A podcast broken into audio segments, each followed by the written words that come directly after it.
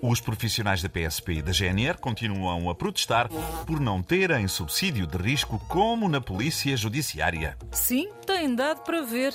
Acontece que, segundo o Governo, atribuir um subsídio de risco à PSP e à GNR teria um custo anual de 154 milhões de euros. 154 milhões de euros. Pelos vistos, Bem, é fazer as contas para ver o que fica mais caro. Se atribuir o subsídio de risco, se não atribuir o subsídio de risco.